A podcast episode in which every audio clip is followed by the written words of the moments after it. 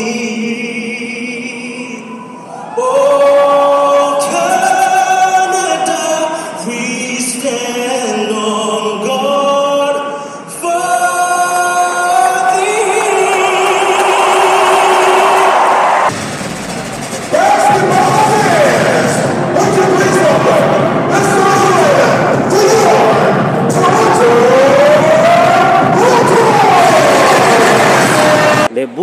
Chicago, avec un bilan de 19 victoires et 23 défaites, cherchaient à rebondir après leur récente défaite contre les Cavaliers de Cleveland, où ils ont perdu 109 à 91.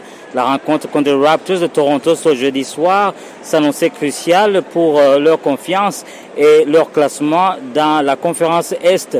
Les Raptors ont fait l'objet de plusieurs changements récents, notamment l'échange de Pascal Siakam aux Pacers de l'Indiana en échange de Bruce Brown, Jordan Nuora et trois choix de premier tour. En plus de cela, le meneur de jeu Kira Lewis a rejoint les Raptors en provenance de la Nouvelle-Orléans. Ces mouvements font partie de la reconstruction de l'équipe visant à rajeunir et à repenser leur effectif. Scotty Barnes a été désigné comme le nouveau leader de cette équipe et la direction du club a clairement l'intention de construire une nouvelle équipe autour des jeunes talents.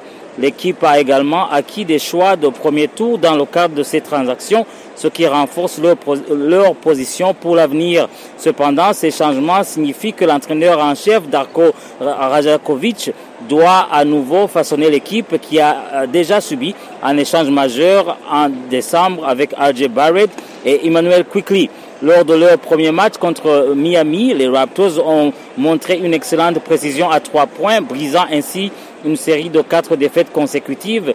Ils ont remporté la rencontre sur le score de 121 à 97 et cela démontre leur potentiel lorsque leur attaque est en forme. Ce match était un affrontement excitant entre deux équipes de la NBA, chacune avec ses propres enjeux et ambitions. Les Bulls de Chicago cherchaient à se, remettre sur la bonne voie, tandis que les Raptors de Toronto se, réinventent pour l'avenir. Du côté des Raptors, en début de match, on a retrouvé RJ Barrett, Scotty Barnes, Jante Porter, Gary Trent Jr. et Emmanuel Quickly. Les Bulls, quant à eux, alignés Alex Caruso, DeMar DeRozan, Nikola Vucevic, Zach Lavine et Kobe White. Dès le premier quart-temps, Scotty Barnes a impressionné en défense pour les Raptors. Le match a commencé de manière équilibrée, mais les Bulls ont rapidement pris les devants avec une avance de 8 points après seulement 7 minutes de jeu. Chicago a continué à dominer avec de bonnes passes en attaque, mais Scotty Barnes a gardé les Raptors dans la course. Le score à, le score à la fin du premier quart-temps était de 38 à 27 en faveur des Bulls. Dans le deuxième quart-temps, AJ Barrett a intensifié ses attaques vers le panier et John Porter a marqué deux tirs à trois points consécutifs, ramenant les Raptors à seulement six points des Bulls. Les Raptors ont retrouvé leur adresse au tir et sont revenus à un point des Bulls en seulement cinq minutes de jeu et Chris Boucher a également réalisé une bonne partie de jeu. À la mi-temps, les Bulls menaient toujours, mais seulement de 63 à 58. Au troisième quart-temps, les Raptors ont défendu avec ardeur, mais les Bulls ont maintenu une petite avance au score. Les Raptors avaient du mal à contenir les, pénétrations des Bulls, mais la nouvelle recrue des Raptors, Bruce Brown, a marqué des paniers consécutifs pour réduire l'écart. À la, fin du troisième quart-temps, le score était de 90 à, 86 en faveur des Bulls. Et dans le dernier quart-temps, les Raptors se sont concentrés sur Scotty Barnes en attaque en dunk spectaculaire de RJ Barrett sur une passe de Scotty Barnes a ramené les Raptors à un point d'avance sur les Bulls après 4 minutes de jeu. Le score est resté serré tout au long du quart-temps.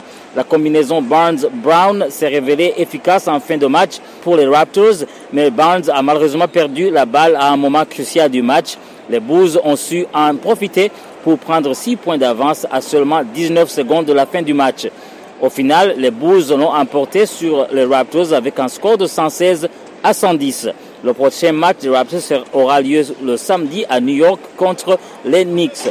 C'était Patrick Bizindavi pour Choc FM à la Scotiabank Arena.